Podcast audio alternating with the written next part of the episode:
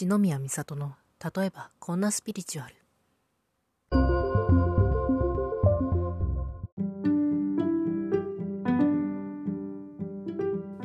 皆さんこんにちは。あればおはようございますかこんばんはかおやすみなさいかもしれませんがソウルライトリーダー篠宮美里です。前回ちょっとチャネリングとはまた別の方向性からハイヤーセルフとかまあ、メタ的な自分とつながるっていうことをお話しさせていただいたんですけどちょっとねその中であの自分自身を知ろうとしすぎるというかそこに執着固執しすぎるとまたちょっといろいろあの支障が出るというかまあ空回りしかねないよっていうところをお話しさせていただいたんですね。でこれに関しては本当に重要なところだなと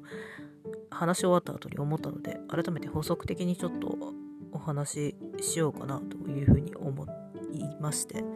まあ今回そのテーマでいこうかなと思っておりますがそうですねこの自分自身を知ろうとしすぎるっていうことのうん何が問題なのかっていうお話なんですけど結局のところ自分探しが目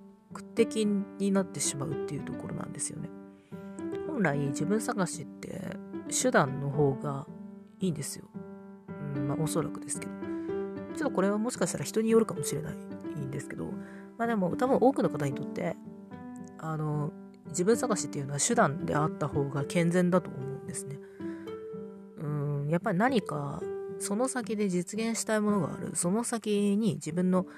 うん、望みとか夢とか、あるいはもっとこう、使命的なものって言ってもいいのかも。天命とかね、使命的なものって言ってもいいと思うんですけど、まあそういうのがあるからこそ、その過程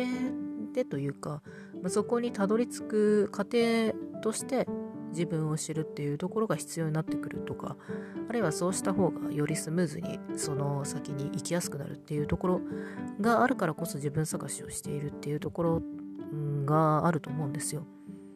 まあ中にはね、あの自分探しそのものが本当に目的っていう方も多分いらっしゃると思います。本当の目的がもう本当に自分探しだっていう方もいらっしゃるとは思います。が多分そういう人の方が少ないと思います。なので多くの方は多分自分探しが手段のはずなんですよ、本来は。なんですけど、あんまりその自分自身を知るということに固執しすぎるとそれが目的にすり替わってしまうっていうことが起こるんですね。うんだからそうなってしまうと本末転倒というか、ん、元も子もないというかそういう状態になってしまいますのでそういう意味でもやっぱりバランスというかなあんまり自分を知ることは大事だけどそこにとらわれすぎないっていうことはすごく大事だなというふうに思いますね。うん、なんでねこれをあえてねあの別の回取ってまでお伝えしたかったかって言いますと私自身がこれ本当にあのハマってたからなんですよ。まあ固執してたっていうか私自身はそこまであのなんだろうなその自分探しっていうのも外側に求めるタイプと内側に求めるタイプがいると思うんですけど私の場合はそこまでこう外側に積極的にこう求めに行くタイプではなかった。もともとねあの自分でもちょっと内どっちかっていうと内向的なタイプかなとは思ってるのでそういうのもあってやっぱ外向きにこう積極的に求めてあれやこれやとあの行くタイプでは多分そこまではないと思う。あでもどうかな。ちょっとその節もあったかもしれない。ですけど。まあでも内側にとにかく、うん、引きこもっちゃうタイプで何か分かるまでというか本当に何かうーん何でしょうね自分が納得し得るというか完璧に納得し得るものを自分の内側に求めてしまってたところがあるかなっていうふうに思うんですよ。まあ、今もねちょっとそれ癖でやっちゃう時があるんですけど、うん、でもやっぱ結構やってる時があってねそうなるとやっぱ空回りするんですよね。うーんなんかうまくいかないというか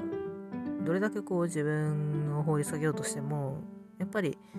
いや、あの、全くその、実りがないっていうわけではないんですよ。あの、発見はあるんです。発見はあるんですけど、そこから何か、うーん、じゃあ何か